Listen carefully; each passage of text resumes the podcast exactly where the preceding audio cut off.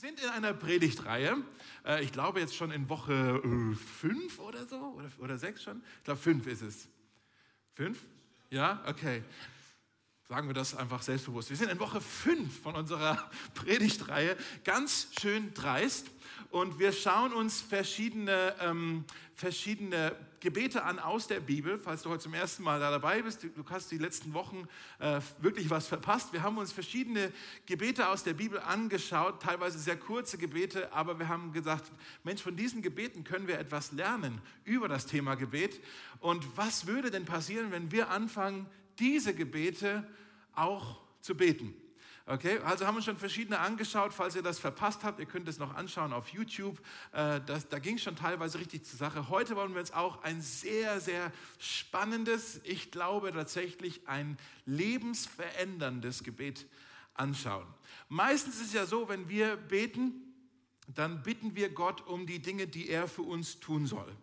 Dürfen wir ja auch, wir sind dazu eingeladen, so zu beten. Das ist gut, wenn wir Gott darum bitten, uns zu helfen, uns zu versorgen, uns den Weg zu zeigen und so weiter. Ja, wir bitten Gott äh, um Dinge, die er für uns tun soll. Aber ich glaube auch, es ist manchmal was sehr Gesundes, wenn wir auch dafür beten und Gott im Gebet sagen, was wir für ihn tun möchten und ihm das auch mal so ein bisschen präsentieren. Herr, es geht nicht nur darum, dass du mal was für mich tust, ich möchte auch Dinge für dich tun. Wir sind ja in einer Beziehung äh, miteinander. Und wir sollten manchmal beten, hey, wir wollen Gott auch unsere, ja, wir wollen Gott, wir wollen dir unsere Verfügbarkeit bringen im Gebet, als, als unsere Anbetung.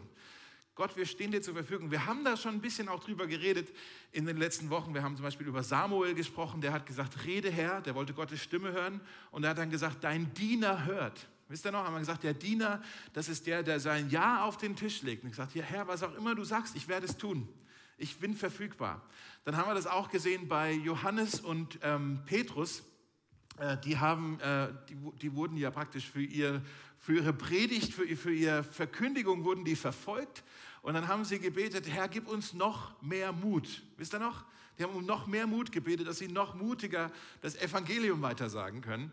Und die haben tatsächlich gebetet, gib uns deinen Dienern noch mehr Mut. Haben sich wieder gesagt, Herr, wir stehen dir zur Verfügung, auch wenn es gerade nicht so spaßig ist, wir stehen dir zur Verfügung. Wir sind deine Diener. Und darum geht es heute eigentlich auch nochmal. Es ist vielleicht ein Thema, das, da haben wir schon dran gekratzt, aber trotzdem in diesem Gebet heute geht es wieder darum, wie legen wir unser Ja auf den Tisch und sagen, Herr, du hast mein Ja, was auch immer du tun möchtest, in mir und durch mich hindurch, du hast mein Ja. Okay, darum geht es heute. Wir schauen uns ein sehr, sehr krasses Gebet an. Ich glaube tatsächlich, es kann dein Leben verändern. Deshalb ist es so ein Gebet, vor dem wir, glaube ich, sehr viel Respekt haben sollten. Aber wir sind auch eingeladen, dieses Gebet zu, zu, zu beten. Wenn du dieses Gebet sprichst, kann das sein, bin ich das eigentlich, der hier so knackt? Oder? Ja, okay, gut. Er nickt nur. Ja, das bist du. Okay.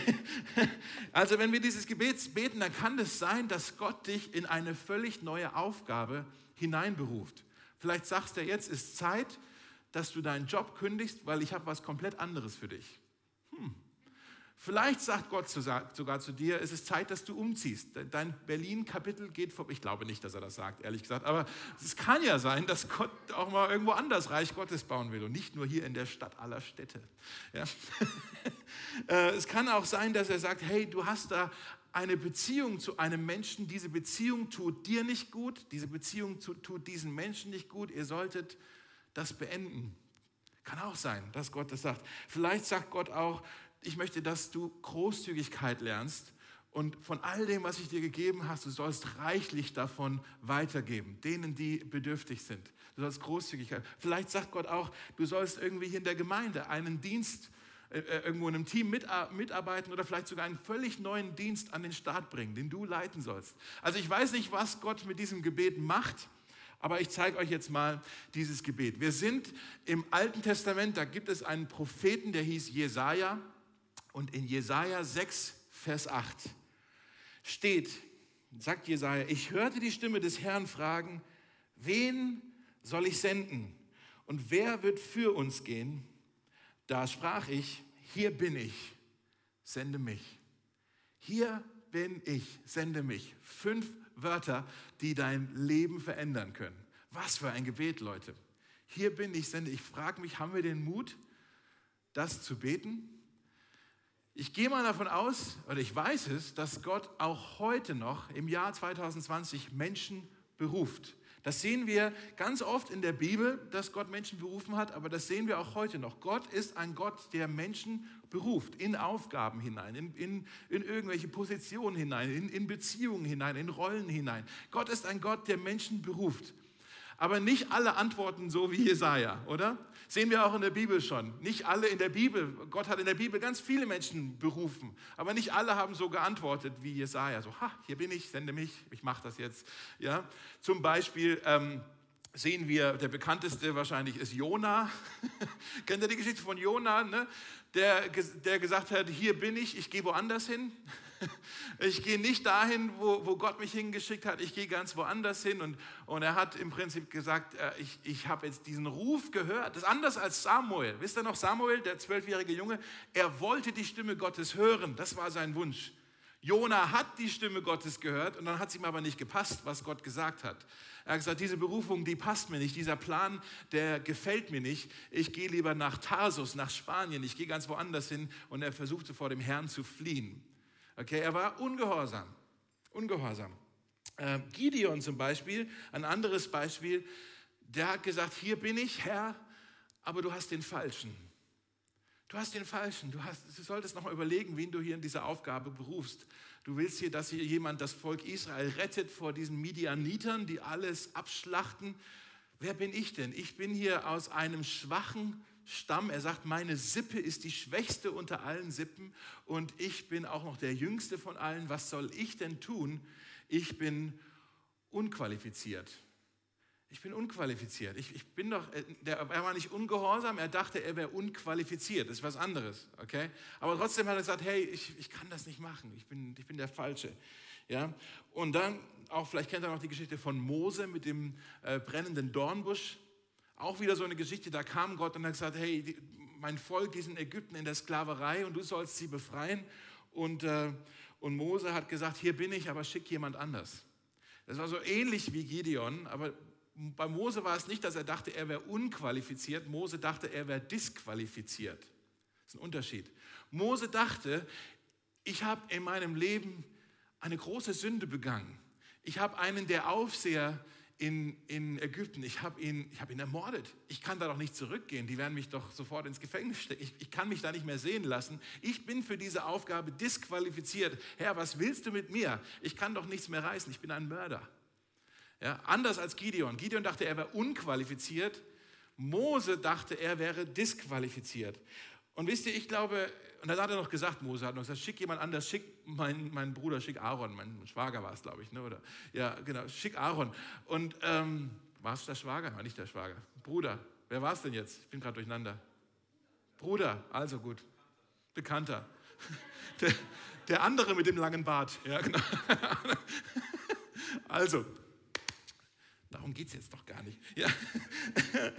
ähm, ich glaube, Gott möchte dein Leben auch gebrauchen. Bin ich fest davon überzeugt, dass Gott einen Plan hat für dein Leben. Manche von euch sind vielleicht gerade in einer Phase in eurem Leben, wo ihr überlegt, ja, was ist denn Gottes Plan für mein Leben? Ich muss jetzt hier Entscheidungen treffen, haben wir letzte Woche darüber gesprochen, über, über die Weisheit, ja, muss hier Entscheidungen treffen. Was ist denn jetzt Gottes Plan für mein Leben? Ich weiß, Gott hat einen Plan für dein Leben. Gott möchte dein Leben gebrauchen, dich, deine Geschichte, deine Gaben, das, wer du bist um einen Unterschied zu machen in dieser Welt. Dafür bist du hier.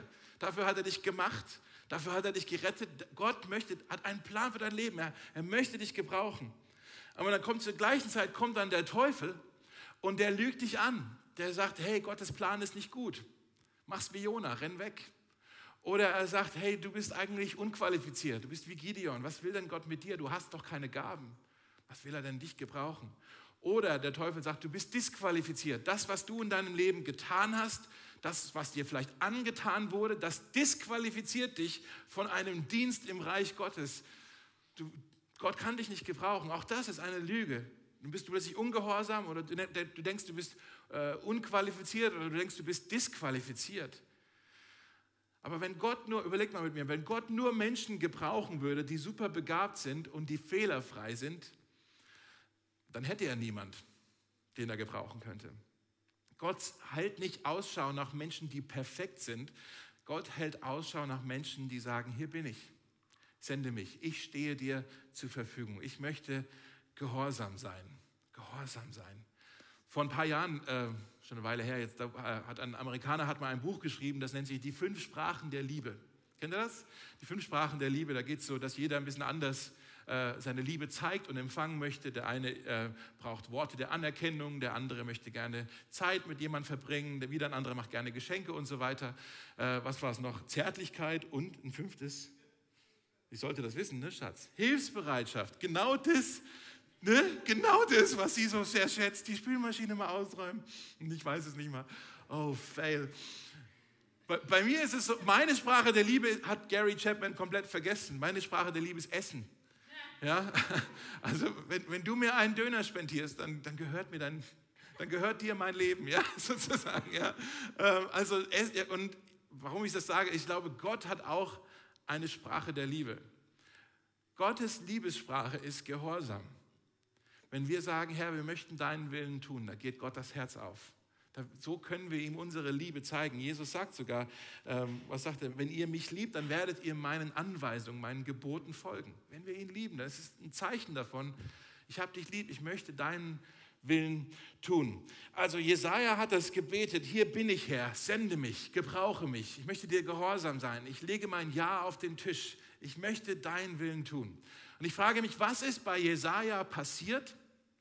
was, äh, was ihn dazu bewegt hat, dass er so eine grundsätzliche Haltung hatte, sage ich, ich gehöre dir her, ich möchte dir, möchte dir gehorchen. Was ist bei Jesaja passiert? Und ich glaube, wir sehen das alles in diesem Kapitel, Kapitel 6, und das wollen wir uns heute gemeinsam mit Karl, äh, wollen wir uns heute anschauen. Was ist in Jesajas Leben passiert, dass er zu diesem Punkt kam und beten konnte, hier bin ich Herr, sende mich.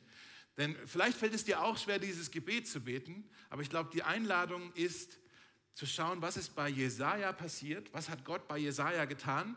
Und ich, ich weiß, das ist genau das, was Gott auch in deinem Leben tun möchte. Und wenn er das dann tut in deinem Leben, dann wirst du auch an den Punkt kommen und beten, hier bin ich, sende mich. Macht das Sinn, was ich sage? Okay, also schauen wir das an. Das Erste, was wir sehen in Jesaja 6, was, was Jesaja erlebt hat, ist eine echte Begegnung mit Gottes Gegenwart. Eine echte Begegnung mit Gottes Gegenwart. Und wir sehen das in den ersten vier Versen. Ich lese es einfach mal vor. Äh, da steht, in dem Jahr, als König Usia starb, sah ich den Herrn. Er saß auf einem hohen Thron und er war erhöht und der Saum seines Gewandes füllte den Tempel. Über ihm schwebten Seraphim, das sind so Art Engel, ja, mit sechs Flügeln. Stellt euch das vor, Engel mit sechs Flügeln. Ähm, jeder hatte sechs Flügel. Mit zwei Flügeln bedeckten sie ihre Gesichter, weil Gott so heilig ist, den kann man nicht angucken. Deshalb haben selbst die Engel, die in seiner Gegenwart sind, verbergen ihr Gesicht. Mit zwei anderen äh, bedecken sie ihre Füße, den unteren Teil ihres Körpers. Und mit dem dritten Paar flogen sie herum.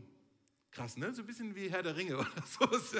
Also hier sind so Kreaturen auch oder so Gestalten da im, im, im, Himmel und die fliegen da rum. Und dann, was machen die? Die riefen einander zu. Heilig, heilig, heilig ist der Herr, der Allmächtige. Immer wenn die Bibel was wiederholt, dann ist es äh, besonders wichtig. Heilig, heilig, heilig. Das Wort heilig heißt eigentlich anders. Gott ist anders als alles sonst. Gott ist völlig anders, eine ganz andere Kategorie. Heilig, heilig, heilig ist der Herr, der Allmächtige. Die Erde ist von seiner Herrlichkeit erfüllt.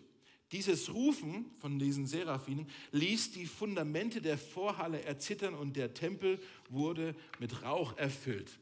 Okay, ziemlich krass. Also hier ist dieser Prophet Jesaja. Wir, wir sind etwa 700 Jahre bevor Christus geboren wurde. Und Jesaja war ein Prophet im, im südlichen Reich, also im Reich Juda. Und da gab es hier, steht da, der König Usia ist gestorben. König Usia war einer der Könige, von dem es in der Bibel heißt, er tat, was dem Herrn gefiel. War einer der guten Könige, okay? Aber er starb, wissen wir auch, er ist an Lepra verstorben. Und Jesaja scheint es hier im Tempel zu sein. Und in dem Jahr, in dem ein König verstorben wurde, das, das ist ein Trauerjahr.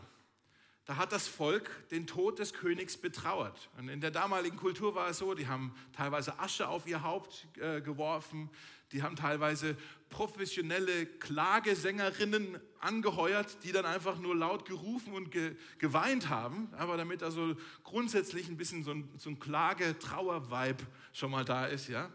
Und wenn man dann aber in einem Tempel gegangen ist, um zu trauern, wenn Jesaja im Tempel ist, um zu trauern, dann hat er sich auf den Boden hingelegt, ich mache es jetzt nicht, sonst komme ich nicht mehr hoch, aber hat sich auf den Boden hingelegt, mit dem Gesicht, mit dem Angesicht auf den Boden, den Armen ausgestreckt und so liegt er dann dort auf den Boden. Könnt ihr das euch vorstellen? Nee? Das, muss ich es jetzt machen? Nee, na komm, ihr könnt es euch vorstellen. Komm, Dave, leg dich hin. Nee. Also Jesaja liegt dort auf dem Boden und seht ihr den Kontrast, dass er dann sehe ich, in dem Jahr, als der König Usia starb, war ich im Tempel, ich lieg auf dem Boden, aber ich sah den Herrn auf dem Boden. Nee, wo war der Herr? Hoch erhoben. Er war erhöht. Steht da, er war erhöht. Was heißt es? Ich glaube, Gott begegnet uns, Gott begegnet dir in deiner Trauer, in deinem Leid, in, deinem, in deinen Sorgen, in deinem Schmerz, in den Sachen, die dich betrüben. Gott möchte dir da begegnen, aber er möchte, dass du lernst aufzuschauen, weg den, den Blick wegzutun von den ganzen Problemen, auf die immer schaust und dass du hochsehen kannst auf ihn, neue Perspektiven erkennen kannst, seine Gegenwart erleben darfst. Da fängt das alles an, dass du sagst, ich kann irgendwann mal beten, hier bin ich Herr, sende mich. Das fängt da an, dass du nicht nur auf deine Probleme schaust, sondern dass du aufschauen kannst zu Gott. Es gibt ein Lied, vielleicht kennst du das, ein altes Lied. Ähm, das geht so, richte, äh, soll ich singen? Richte den Blick auf Jesus. Kennt ihr das, den alten? Alt, äh, englisches altes Lied, ja, ja. Okay, ich, ich habe den Text. Richte den Blick nur auf Jesus, schau auf in sein Antlitz so schön. Und dann heißt es, und die Dinge der Welt werden blass und klein. Habt ihr das schon mal erlebt? Dass du so voller Sorgen warst, dass dein Herz so erfüllt war von, von, von Kummer, von, von Leid, von irgendwie betrübt war. Und dann hast du den Blick auf Jesus gehoben und plötzlich die ganzen Dinge, die dich so konsumiert haben, die sind plötzlich ganz blass geworden, ganz klein geworden. In dem Licht seiner Gnade allein, so ist der Vers, ja. Ich glaube, 2020 ist ein Jahr, sind wir mal ehrlich, ist ein Jahr, was uns alle total belastet, oder?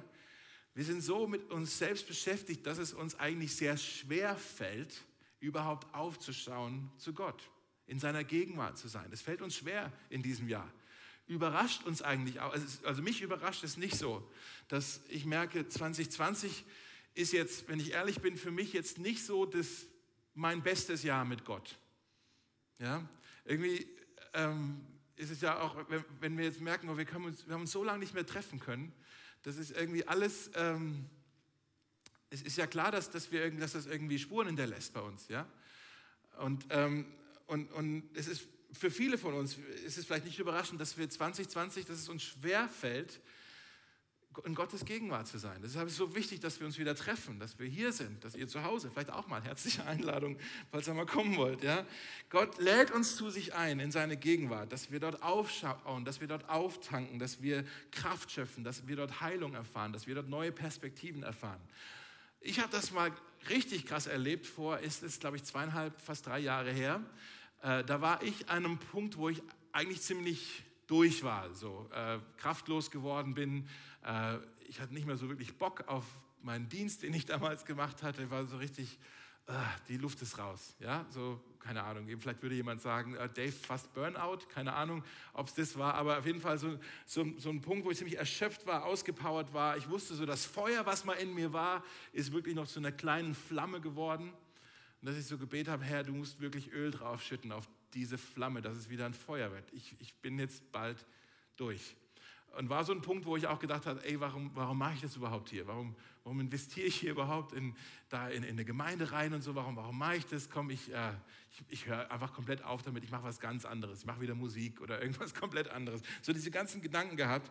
Und äh, zu dem Zeitpunkt hätte ich eigentlich auch auf eine Konferenz gehen sollen äh, nach Amerika. Und dann wurde das aber abgesagt und ich war sogar erleichtert. Ich habe mich eigentlich gefreut. Dann war ich dann doch erleichtert. Oh, zum Glück muss ich da jetzt nicht hin. Das wäre nochmal eine Sache, wo ich mich noch mehr ausgepowert fühle.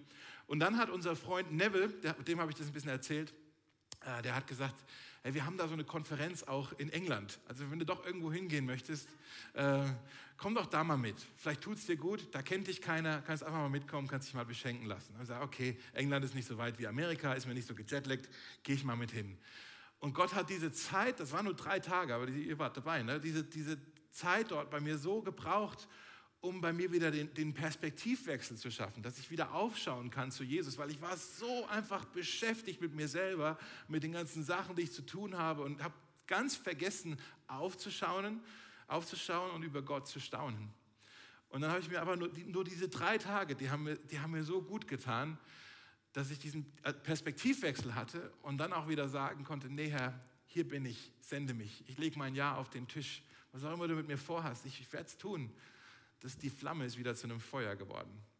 Vielleicht habt ihr auch schon mal ähnliche Dinge erlebt, aber wir müssen als allererstes, wie Jesaja auch, wir müssen in die Gegenwart Gottes kommen, bevor wir überhaupt weitermachen. Aber jetzt kommt der Karl nach vorne und er erzählt uns noch von zwei anderen Dingen, die Jesaja erlebt hat. Ähm, okay? Ganz, lass dir Zeit. Ne? So. Ich setze dich mal hin.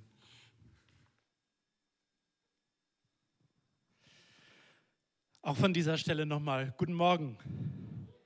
Ist die Predigt schon zu Ende? Nein. Wart ihr auf der Konferenz in England? Ich glaube schon, ne? Ihr habt eben so genickt. Das muss was Besonderes gewesen sein. Also, der erste Punkt war, wir brauchen so eine Berührung mit Gottes Gegenwart. Und der zweite Punkt ist, dass wir eine echtes, ein echtes Verständnis brauchen von der Sünde. Also die positiven Sachen, das überlässt Dave dann jemand anderem. Ich stelle mich noch mal kurz vor. Mein Name ist Karl. Wir wohnen in Prenzlauer Berg. Ich bin verheiratet mit einer Frau und wir haben einen Sohn. Er bezahlt keine Miete und hat All-Inclusive. Das ist so das große Ziel im Leben. Er hat es erreicht. Also ich nehme das mal auf von dem, was Dave gerade erzählt hat. Er hat ja gerade gesprochen, so die fünf Sprachen der Liebe. So das Lieblingsthema von meiner Frau. Also ich habe einen riesigen Fehler gemacht. Ich habe das äh, irgendwann gebetet, hier bin ich Herr, sende mich in diese Ehe. Hallo Mimi. Und ich glaube, es war vor ein paar Wochen, ich saß im Wohnzimmer, auf einmal kam meine Frau rein und sagte, ich will shoppen gehen. Und ich muss ganz ehrlich sagen, ich hasse shoppen. Ich hasse, hasse shoppen. Und dann habe ich gesagt, nee, habe ich keine Lust drauf, ich bleibe zu Hause, ich will Netflix und chillen, ich äh, passe auf die Wohnung auf. Meine Frau war schon an der Tür und auf einmal spricht Gott zu mir. Wie, wie so eine Stimme. Karl, du bist ein böser Mensch. Du bist eine wunderschöne Frau und das Einzige, was sie von dir will, ist, dass du mit ihr shoppen gehst. Geh shoppen. Also ich hatte zwar dieses Gebet gesprochen, hier bin ich Herr, sende mich in diese Ehe. Aber manchmal bin ich ein bisschen rebellisch. Also habe ich gesagt, du shoppst auch nicht. Er war nicht böse, er hat nur gesagt, ich bin noch nicht verheiratet. Hier bin ich Herr, sende mich. Das ist ein ganz schön mutiges Gebet. Und das einfach so zu beten, das fällt uns ganz schön schwer, oder? Also wenn Dave so gerade am Anfang gesagt hat und er hätte den Satz hier so hingeschrieben, hier bin ich Herr, sende mich. Wer hätte den sofort gebetet und hätte gesagt, ich bin dabei? Guckt mal rum. Es sind nicht so viele. Ich hätte ihn sofort gebetet. Ich auch nicht. Kennst du das? Irgendwas hält uns fest, diesen Satz zu beten. Und vielleicht ist es genau das, was Dave gerade gesagt hat. 2020 war nicht mein bestes Jahr. Ich habe euch was mitgebracht.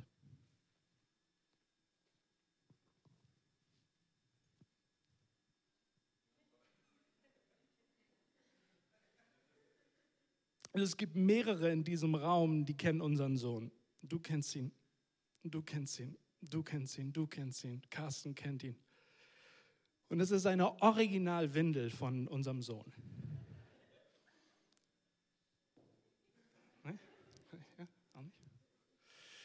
Und ja, wir haben einen Wickelaufsatz zu Hause, aber offen gesagt, das ist so hektisch und so chaotisch bei uns zu Hause. Häufig benutzen wir das gar nicht. Und was machen wir dann? Jonathan, was macht man dann? Man wickelt auf dem Boden. Und manchmal vergessen wir, dass die Windel da liegt. Wahre Geschichte. Und das ist so die Herausforderung für uns. Wir kommen sonntags in die Gemeinde, wir sind gut gelaunt und wir bringen nur unsere sauberen Sachen. Den dreckigen Kram, unsere dreckige Wäsche, die würden wir beide nie mitbringen. Wir kommen ganz sauber und unsere dreckige Wäsche bringen wir nicht. Aber ich habe die jetzt mal mitgebracht, weil das die Realität ist, dass wir natürlich so ein paar Dinge im Keller haben. Jetzt stell dir mal vor, du würdest zu uns nach Hause kommen, nach Prenzlauer Berg, und ihr würdet uns besuchen kommen. Und ich würde mit dieser Windel am Boden anfangen, das hier zu machen.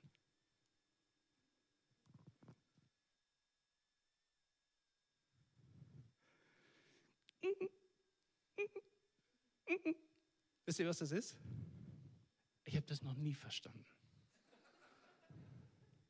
Ich habe immer das Gefühl, man verteilt den Staub. Geht dir das auch so? Ist so, oder? Hat meine Frau mitgebracht in die Ehe. Du würdest denken, ich bin verrückt. Also so ein bisschen was können die doch. Also wenn die Frau so einen Frühlingsputz macht, der Mann kommt rein, guckt auf, den, auf die Telefonkommode und fragt, wo ist der Staub hin? Da war eine wichtige Telefonnummer draufgeschrieben. Also so ein bisschen was können die auch, aber so richtig was können die nicht. Und das ist doch das, was wir heute Morgen auch machen, oder? Oder bin ich das nur? Wir kommen sonntags in die Gemeinde und wir verschieben natürlich mit Jesus, ist klar, so ein bisschen den Staub. Aber die wahre Kackiwindel, die ist immer noch da. Jetzt ist das nichts Neues. Das kennen Leute aus der Bibel auch. Die Bibel hat zwei Teile. Das eine ist das Alte Testament, das andere ist das Neue Testament. Im Alten Testament haben die genau dieses Problem gehabt und haben gefragt, verdammte Axt, was kann ich denn jetzt machen, um dieses Problem zu lösen? Und die sind auf, das, auf die Idee gekommen, Opfertiere. Habe ich auch mal eins mitgebracht.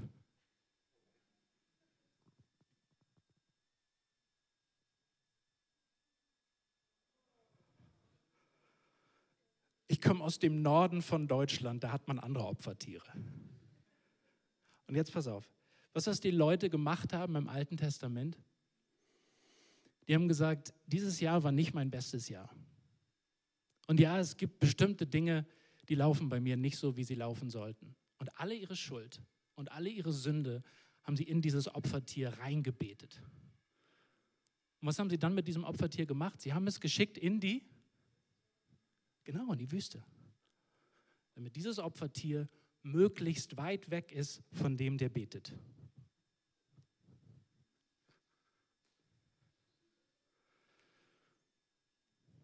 Und das ist genau unsere Geschichte. Da ist jemand, der begreift, ich bin anders. Was hat Dave gerade gesagt? Anders, anders, anders. Das ist genau unser Text ich habe unreine Lippen, ich krieg's nicht hin. 2020 ist nicht mein bestes Jahr. Die fünf Sprachen der Liebe, ich krieg noch nicht mal eine halbe hin. Und das ist der Punkt, an dem ich war. Als ich 20 war, also vor fünf Jahren, also ganz grob. Und ich habe mir das so gewünscht. Ich war auf dieser Seite und habe mir gedacht, gibt es einen Weg hin zu Gott? Meine Herausforderung war folgende. Ich habe so sehr nach Sinn, Inhalt und Richtung in meinem Leben gesucht. Mein Herz hat geblutet danach, das kann ich dir nicht beschreiben. Und dann bin ich jahrelang in diese Jugendgruppe gegangen und ich erinnere mich, und da werde ich mich mein Leben lang daran erinnern, an diesen einen Freitagabend, wo dieser Jugendpastor nochmal so deutlich von diesem Jesus gesprochen hat. Und es hat mich so tief berührt und dann habe ich an dem Abend gar nichts gemacht. Ich habe einfach nur gesungen, anders, anders, anders, aber so richtig war mein Herz noch nicht dabei.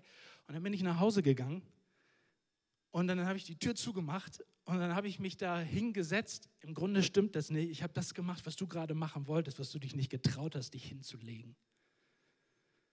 Und manchmal, wenn wir so ein gutes Jahr haben, dann machen wir das. Dann legen wir uns hin und dann sagen wir, hier bin ich Herr, sende mich. Und in dem Moment, in dem größten Moment, meiner größten Schwachheit, habe ich mich da hingelegt. Weil mich das so berührt hat in meinem, in meinem, in meinem Herzen. Und ja, man kann das irgendwie beschreiben. Wenn du das erste Mal heute, heute äh, bei Mosaik bist und du fragst dich, verdammte Axt, diese ganze Bibel und dieser ganze Glaube, kann man das irgendwie in Worte fassen? Ja, kann man. Ein Mensch lebt fern von Gott. Jesus stirbt für ihn.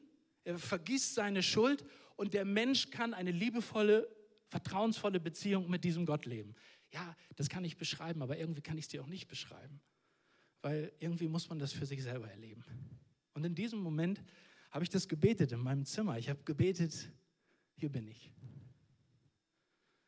Mit all dem, was ich habe, ich bin anders als du, hier bin ich.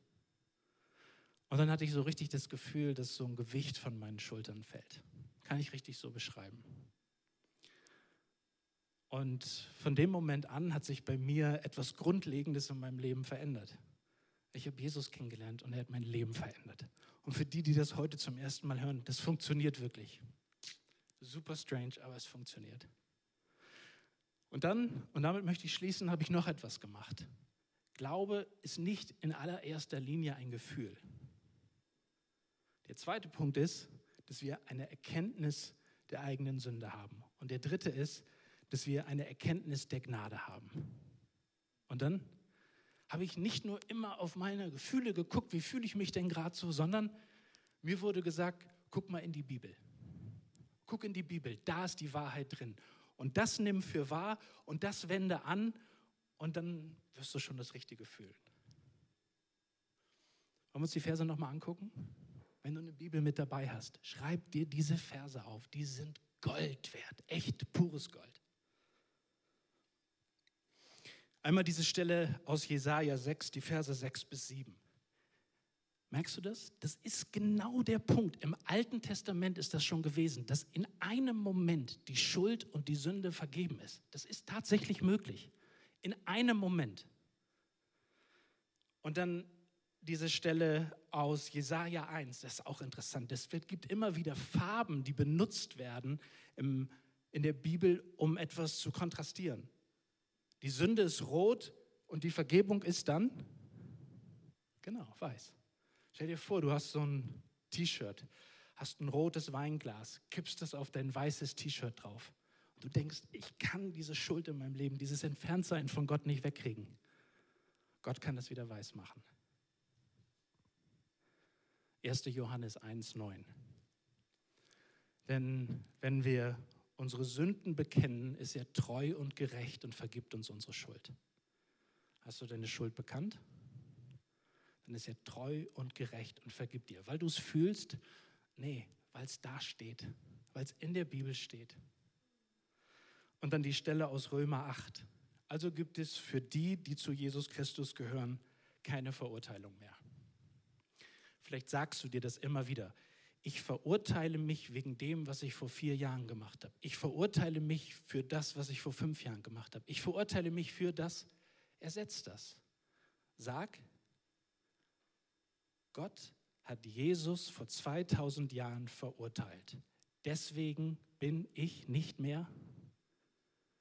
Wenn du alles vergisst von dem, was Dave und ich heute gesagt haben, du kannst das Kreuz nicht kaputt sündigen. Es gibt Hoffnung für dich. Gott sieht dich ganz anders. Der letzte Vers, Römer 8, Vers 12. Ich werde ihr Unrecht vergeben und nie wieder an ihre Sünden denken. Das ist so ein bisschen wie mit meinem Sohn. Ich erzähle ihm den Abend vorher so was Schlechtes, also zum Beispiel Werder Bremen Fußballergebnisse. Am nächsten Morgen hat er das total vergessen. Gott hat Amnesie, wenn es um deine Schuld gibt, geht. Der vergisst es einfach. Der hat es vergessen. Willst du ihn dauernd daran erinnern? Macht doch keinen Sinn. Ich schließe mit der Geschichte, ein Pastor hat einen Apfelbaum im Garten Und diese Äpfel werden dauernd geklaut. Und irgendwann macht der Pastor so ein Schild drauf, Gott sieht alles. Ein paar Tage später werden wieder so ein paar Äpfel geklaut, steht wieder ein Schild dran, da steht drauf, aber Gott petzt nicht. Amen. Amen. Nimm die Windel mit, Mann. ich trete da noch drauf. Ich habe ich hab hier so ein Mikro. Ja. Na toll, ne? also, ähm, Karl hat ja gesagt, wir brauchen als allererstes, oder das, was bei Jesaja passiert ist, er hat eine, eine, eine Begegnung mit Gottes Gegenwart gehabt. Als zweites in Gottes Gegenwart wurde ihm offenbar, ich habe Sünde in meinem Leben. Er, er hat gesagt, ich, ich habe unreine Lippen. Und dann hat er aber in dem Moment Vergebung erfahren dürfen. Da kam der Engel und hat vom Altar, von dem Ort, wo eigentlich geopfert wird, äh, Heilung gebracht. Und wir können auch von dem Ort, an dem Jesus geopfert wurde, Heilung und Vergebung empfangen. Und dann, wenn das passiert ist, wenn du sagst, ich habe Gott gesehen, er ist mir begegnet und er hat mir meine Sünde gezeigt und er hat mich heil gemacht. Ich bin jetzt gerettet. Wenn das passiert ist in deinem Leben, dann kannst du an einen Punkt kommen, wo du sagst, hier bin ich jetzt. Sende mich. Und dann betest du das auch aus der richtigen Motivation heraus. Denn wenn, ich sage es mal so, in vielen Religionen ähm, ist es eigentlich so, hey, stell dich Gott zur Verfügung und diene ihm, damit er dich annimmt. Aber das Evangelium sagt, Gott hat dich angenommen und jetzt, daraus resultierend, kannst du jetzt Gott dienen. Seht ihr den Unterschied? Ja? Es ist total wichtig, dass wir das kapieren. Wir, wir dienen Gott nicht, damit wir irgendwie seine Gunst für uns gewinnen können, sondern weil wir so viel von ihm empfangen haben, dürfen wir jetzt für ihn gehen und sagen, okay, du hast mich frei gemacht. Ich dürfte dich sehen, meine Schuld ist jetzt weg und ich gehöre jetzt zu dir. Jetzt möchte ich dir dienen. Hier bin ich, sende mich. Und dann ist es auch nicht mehr so ein Ding so, oh, ich muss dir dienen, sondern ich darf dir dienen, ich möchte dir dienen. Das kommt jetzt aus, aus meinem Herzen raus. Und ich glaube, viele von uns, ich komme auch, ich lande das Ding jetzt hier, äh, viele von uns, uns fällt das vielleicht ein bisschen schwer, dieses Gebet zu beten, hier bin ich, sende mich, weil wir haben eigentlich insgeheim Angst, oh, wenn ich das bete, dann schickt mich der Herr irgendwie nach Südamerika in den Dschungel als Missionar. Und will ich das überhaupt? Dann muss ich alles verkaufen. Ja? Und, äh, und wer weiß, was Gott dann tut, wenn ich das bete. Und ich möchte dir sagen, wenn du das betest, es kann sogar sein, dass Gott dich beruft, alles zu verkaufen und Missionar zu werden im Dschungel in Südamerika. Das kann sein. Aber ich glaube, es ist wahrscheinlicher, dass Gott sagt, ich möchte, dass du ein Missionar bist auf deiner Arbeit. Ich möchte, dass du ein Missionar bist bei dir an der Uni, bei dir im Kiez, da, wo du immer deinen Kaffee trinkst. Da sollst du meine Liebe weitergeben, sodass auch andere Menschen noch Gott begegnen können, ihre Sünde sehen, eine Kenntnis haben und dann echte Heilung und echte Vergebung erfahren möchten, äh, erfahren können. Die Menschen, denen, denen du jetzt so in deinem Umfeld hast, denen du immer wieder begegnest, Gott, Gott schickt dich primär zu diesen Menschen hin und vielleicht dann auch irgendwann mal woanders hin, aber primär dahin. Vielleicht sagt er, wenn du sagst, hier bin ich Herr, sende mich, vielleicht beruft dich Gott, zu jemand hinzugehen und alles stehen und liegen zu lassen, obwohl du total den stressigen Tag hast, aber dass du sagst, ich, ich bin jetzt heute berufen, zu dieser Person hinzugehen, die ist einsam, die leidet, die hat Kummer, die hat Sorgen. Ich schenke dieser Person jetzt meine Ohren. Ich höre dieser Person jetzt einfach mal zu. Und das kann sein, dass das dein Dienst ist. Vielleicht ist es auch, dass du jemand praktisch helfen kannst, der in Not ist. Vielleicht beruft dich Gott heute, einem Obdachlosen ein Mittagessen zu besorgen. Vielleicht zeigt dir Gott eine Person, keine Ahnung, eine alleinerziehende Mutter, die völlig überfordert ist und Gott beruft dich dort mal zu unterstützen mit ein bisschen Babysitting. Ja, vielleicht beruft dich Gott, äh, eine Spende zu, großzügig, habe ich schon gesagt vorhin, großzügig zu sein, eine Spende zu machen an die Gemeinde, an irgendeine Organisation, Kinderpatenschaft zu starten, was auch immer, ja, sowas zu tun. Vielleicht beruft dich Gott regelmäßig ein, als ein Mentor, eine jüngere Person, irgendeinen Teenager zu coachen und dein Leben für eine andere Person zu investieren. Vielleicht beruft dich Gott, deine Gaben und deine Erfahrungen, die du hast, einzusetzen, vielleicht in einen Kurs zu packen, damit du anderen Leuten das weitergeben kannst. Vielleicht beruft dich Gott, hier in der Gemeinde mitzuarbeiten. Vielleicht beruft dich Gott, eine Kleingruppe zu starten. Vielleicht beruft dich Gott, äh, ein, ein, ein Pflegekind aufzunehmen. Vielleicht beruft dich Gott, irgendwie eine andere Gemeindegründung, unsere Freunde in Krakau vielleicht, zu unterstützen. Ich gehe da mal hin für zwei Wochen, für einen Monat, für ein halbes Jahr, um denen zu helfen. Was was auch immer. Vielleicht beruft dich Gott, ich weiß nicht, zu was Gott dich beruft, wenn du betest. Hier bin ich, Herr, sende mich. Aber ich weiß, es ist ein Gebet in ein Abenteuer rein. Es ist ein Gebet in ein Abenteuer rein und du merkst plötzlich, dein Leben dreht sich nicht mehr nur um deine eigenen Ziele, sondern du lebst jetzt für etwas noch viel Größeres. Ich habe dieses Gebet, hier bin ich Herr, sende mich, zum ersten Mal gebetet, da war ich 19 äh, da war ich auf einem Einsatz gewesen, so ein Sommereinsatz im Kosovo. Äh, das war gerade, als der Krieg dort vorbei war. Und da bin ich hin mit ein paar anderen. Wir haben dort versucht, die Häuser wieder aufzubauen. Eigentlich absurd. Ich habe keine Ahnung, wie man irgendwas handwerklich arbeitet. Aber ich war dort und war eigentlich total beeindruckt. Hat mich echt umgehauen, die Missionare, die dort gelebt haben und auch während dem Krieg dort geblieben sind. Und ich habe gesehen, Mensch, die leben für etwas so viel größer als ihr eigenes Ding so mit 19, mein eigen, ich habe mich nur so um mich selber gedreht. So, was will ich jetzt machen? Was, was ist jetzt mein Ding? Ich habe gedacht, ich sollte vielleicht irgendwie was mit Musik machen, vielleicht sogar Musik studieren, mal gucken. Irgendwie, vielleicht, vielleicht kriege ich das hin, dass ich aus Musik eine Karriere mache. Und vielleicht bin ich dann wer. Vielleicht, es ging mir eigentlich nur so um, wer bin ich? Was mache ich für mich? Ja? Und hier sind Menschen, die leben gar nicht für sich selber, die leben für den König. Und er sagt, Mensch, das ist doch was Ehrenhafteres, anstatt nur für sich selber zu leben. Ich möchte das auch beten, hier bin ich Herr, sende mich. Und dieses Gebet war wirklich ein Start in ein Abenteuer, dass Gott dann zu mir gesagt hat, okay, ich schicke dich jetzt mal auf diese Bibelschule in der Schweiz, da sollst du was lernen über mich und über mein Wort ja, und über die Gemeinde. Okay, gehe ich da was lernen. Danach, und Jenny und ich waren verheiratet, sagt er, ah, nee, während der Zeit noch hier in Schaffhausen, da gibt es eine Gemeindegründung, da sollst du die unterstützen. Ich schicke dich dahin. Hatte ich auch nicht immer Bock drauf. Hat Gott mich hingeschickt. Dann waren wir verheiratet. Gott schickt uns nach Nordirland. Äh, da ist eine Gemeinde, die blutet gerade. Die, die, denen geht es echt nicht gut. Helft da mal mit. Ja? Dann hat Gott uns immer wieder, so, so viele Male uns irgendwie Freunde geschenkt. Ähm, und irgendwann, ähm, wie sage ich das jetzt, ohne dass es falsch ankommt, irgendwann waren bei diesen Freunden immer die Ehen am Kriseln. Ich sage das jetzt, das ist ein bisschen komisch, weil vielleicht sagst du, oh, mit Dave will man nicht befreundet sein, sonst geht unsere Ehe den Bach runter. Deshalb, äh, wir haben auch Freunde, bei denen ist alles in Ordnung. Aber wir haben irgendwie, äh, haben, haben wir einige Freunde, wo die echt die Ehen kaputt gehen oder, oder echt am Kriseln sind und so. Und Gott schickt uns dahin, sagt, nee, geht diesen Weg mit diesen Ehepaaren und, und geht da mit denen mit. Ja? Ich, ich, ich will das jetzt nicht sagen, so, oh, guck mal, wie toll wir alle sind. Ich sage nur, wenn du dein Ja auf den Tisch legst und du sagst, Herr, ich möchte mich dir zur Verfügung stellen, dann schnall dich an.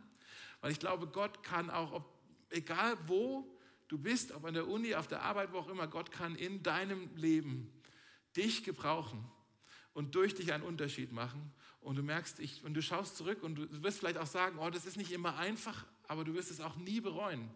Ich bereue gar nichts, überhaupt nicht, weil ich sage, das, also von diesem, ne, hier bin ich, sende mich, ich bereue einiges. Aber das alles, wo immer, immer mich Gott mich hingeschickt hat, war nie einfach. Aber es hat sich immer gelohnt. Das wollte ich ähm, euch noch sagen hier. Ich wollte jetzt nicht damit angeben, aber ich glaube, Gott möchte auch dich gebrauchen, dein Leben gebrauchen. Und dafür hat er dich befreit. Davon hat Karl erzählt, wie wir befreit sein können, damit wir äh, uns senden lassen können. Wir singen jetzt ein Lied. Nach dem Lied äh, will ich dann auch noch mit uns beten und dann wollen wir dieses Gebet äh, gemeinsam beten. Hier bin ich, sende mich. Aber in diesem Lied geht es darum, Herr, wer bin ich eigentlich, dass du mich auserwählst, dass du mich gebrauchen möchtest. Äh, ich lade euch ein, eure Masken schnell aufzuziehen, äh, aufzustehen und lasst uns dieses Lied gemeinsam singen.